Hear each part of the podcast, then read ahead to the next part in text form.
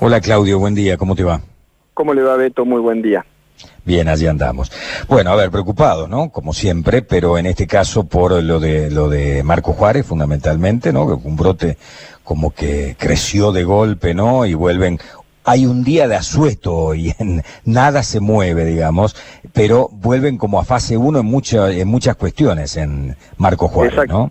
E, exactamente, la investigación epidemiológica se detectó un brote importante en la ciudad de Marco Juárez, por lo tanto se dispuso juntamente con el intendente, el COE, el COE municipal y el intendente, se dispuso eh, volver a fase 1, hacer un cordón estricto, un cordón sanitario estricto en toda la localidad, con dos objetivos, por supuesto, proteger a la, a la comunidad, bajando la circulación al 100%, en lo posible solamente lo esencial puede llegar a transitar, y asegurar la investigación epidemiológica, que es los equipos ya están viajando hacia allá y se va a empezar a trabajar a partir de bien temprano eh, con esos dos objetivos.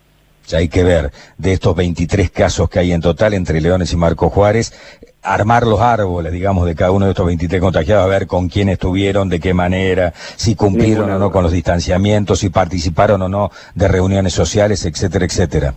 Ninguna duda, estamos preocupados, este, este brote es otro brote importante, eh, que nosotros observamos eh, en, muchos lugares el incumplimiento de muchas medidas de seguridad, por supuesto. Eh, no por ahí no se usa el barbijo, no se respeta el distanciamiento y es lo que genera este tipo de brotes. Lo más preocupante es que las reuniones que decíamos familiares ya son sociales y por eso este, estos brotes aparecen con tanta intensidad. Bien, eh, yo no sé si alcanzaste a ver ya hoy la foto de tapa del diario La Voz del Interior, que es una foto aérea que han sacado evidentemente desde el Ministerio de Seguridad de un partidazo de fútbol en la zona norte de Córdoba capital, que esto lamentablemente se repite a lo largo y de lo ancho de la provincia de Córdoba. Hay un montón de gente que no entendió todavía, ¿no? Ninguna duda, todavía no ha comprendido que la situación eh, de Córdoba ya empieza a ser preocupante. Por supuesto, estamos bien, pero tenemos que parar la circulación de una manera porque si no vamos a tener este, brotes importantes y vamos a tener algún tipo de problema como puede llegar a ser Buenos Aires en estos tiempos, ¿no? ¿Existe la posibilidad que en la provincia toda ocurra lo que está ocurriendo en Marco Juárez en caso de que siga habiendo brotes, digamos de volver a fase 1? Eh, eso lo, analizamos permanentemente junto con el comité científico eh, que nos está asesorando desde el minuto cero y a cada momento eso son posibilidades que se analizan eh, finamente y creemos que con las estrategias que hemos venido haciendo y con la ayuda de la gente podemos no eh, llegar a bajar a fase 1, pero nosotros necesitamos el compromiso de la gente y muchas veces no lo estamos logrando. ¿eh? Usted me ha dicho, ahí hemos observado fiestas importantes, reuniones importantes de más de 100 personas, y eso lógicamente no es lo que nosotros esperábamos para poder trabajar con tranquilidad y poder cuidar a todos los cordobeses. El caso Villa Dolores, eh, yo eh, me vengo haciendo esta pregunta desde hace rato, ¿no? A lo mejor vos tenés información, Claudio. Yo digo, la irresponsabilidad que ha tenido la persona que ha tomado la determinación que estos dos electricistas que vinieron desde La Ferrer en La Matanza, la provincia de Buenos Aires, y contagiaron y generaron el brote más grande que hemos tenido en la provincia de Córdoba hasta el momento, porque el de San Javier ya ha sido más grande que el de Santa Lucía, más grande que el del Hospital Italiano. Son 140 ya los contagiados, directos o indirectos desde allí. ¿no? Digo, ¿se ha tomado algún tipo de represalia? ¿Han sumariado a alguien por la irresponsabilidad cometida de haber mandado a dos personas desde el sector más rojo de la República Argentina a trabajar a la provincia de Córdoba o no? ¿O no tenés información? Por supuesto que se está, se está investigando, eh, se ha hecho una presentación y se está investigando porque lógicamente que son cosas que suceden y que no tienen que pasar desapercibido. Nosotros tenemos hoy eh, medidas muy estrictas en cuanto al cerramiento, cerramiento de la provincia, en cuanto a la limitación de tránsito, no cerramiento de la provincia, y todo esto obedece a los nuevos, a la nueva realidad que tiene Córdoba y al cumplimiento estricto de la cuarentena de aquellos que pueden ingresar a la provincia de Córdoba. Esto fue una falla que ocurrió en, San Javier, el, no cumplimiento de las 14 días de cuarentena, eh, eso fue y originó eh, este brote tan importante. Bien, eh, ¿le puedes explicar a la gente cómo es a partir de hoy el control en todos estos eh, rutas nacionales y provinciales para el ingreso a la provincia de Córdoba? Bien, va a haber 10 accesos a la provincia habilitados, eh, los demás accesos se van a cerrar, va a quedar habilitado la ruta 19 y la 158, eh, para el lado de San Francisco, va a quedar habilitado la autopista para el lado de General Roca, va a quedar habilitado la ruta 8 y la ruta 7 en la, zona de Arias y en la zona de la, la Boulage, eh, esas son por el este, van a quedar habilitadas esas.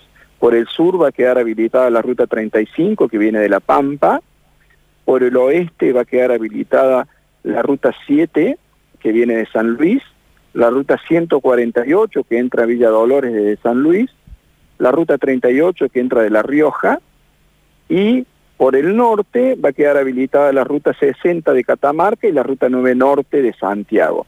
En todas estas rutas va a haber control de triage, que es policía con equipo médico de salud, en donde se le va a medir la temperatura, en donde se le va a tomar la declaración jurada, en donde se va a extremar las medidas de seguridad para que no ingresen con alguna sintomatología, y en algunos de ellos, los nombrados como lo que es la ruta 19, la autopista, la ruta 8, la ruta 148 y la ruta 35, va a haber estaciones virológicas en donde se van a hacer controles aleatorios de hisopados y test rápido que están dando muy buen resultado Ejemplo, yo te estoy comentando que hace minutos se detectó un camionero de Brasil que venía con COVID positivo en la ciudad de San Francisco y está siendo trasladado al hospital de San Francisco para su atención. Eh, ¿Esto es para todos o solamente para los transportistas? No, esto vamos a hacer para todos. Debo mencionar también, Beto, y tiene que quedar claro que el ingreso a la provincia va a estar permitido desde las 7 de la mañana hasta las 21 horas a las, 20, a las 21 horas va a restringir el acceso, no va a poder ingresar nadie a la provincia, excepción que sea por alguna emergencia, no va a poder ingresar nadie a la provincia hasta las 7 de la mañana. Bien, claro, salvo el caso de una ambulancia que venga con un paciente de La Rioja a Córdoba, por ejemplo. Por supuesto, con una debida justificación. Pero normalmente, si van a programar un viaje, que no lo hagan más de noche, porque de 21 a 7 de la mañana está cerrada la frontera. Eso es lo que nosotros sugerimos, no hacerlo más de noche, porque si no va a haber acumulación de tránsito y, nosotros pretendemos de que solo se ingrese de día para garantizar el control. Sí, si hay acumulación de tránsito que no se puede producir un accidente, que de noche por allí es más difícil, ¿no? Que es lo que queremos evitar, ninguna duda. Está bien la medida. Nacho, en estudios. Eh, sí, la primera es eh, la duda, Claudio, si esto es desde el miércoles, ¿es así? Eso es desde el miércoles 15. Bien. Y lo otro, em, hoy se viene anunciando que habrá una manifestación, una movilización de dueños de gimnasio frente al COE. ¿Ustedes han tomado alguna decisión, alguna postura con respecto a esto? No, lógicamente es imposible habilitar alguna actividad con la realidad que tenemos hoy en la provincia de Córdoba. Sería imprudente eh, habilitar algo cuando estamos teniendo en estos últimos cuatro días casi 150, 170 casos de COVID positivo.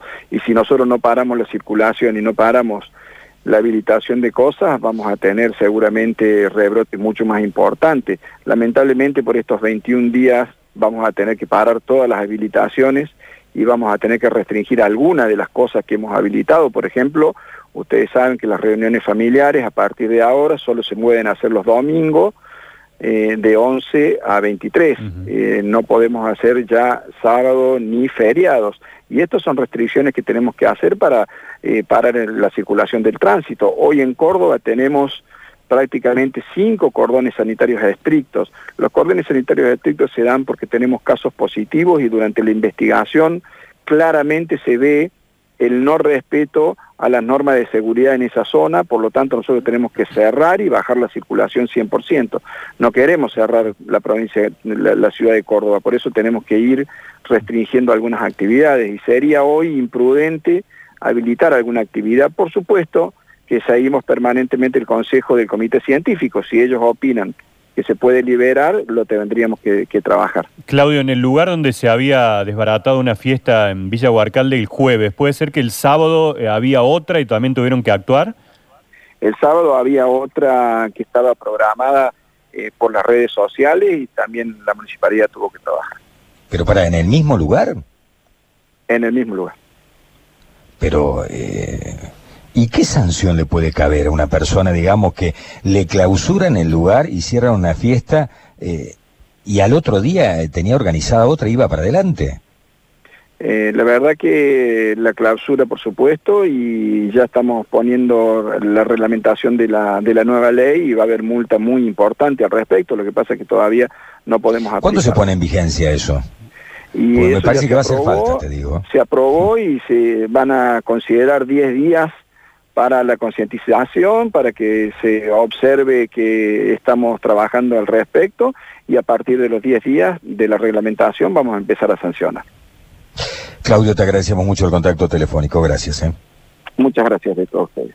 Hasta luego. Claudio Viñeta del COE hablando con nosotros. Entonces, es... Eh,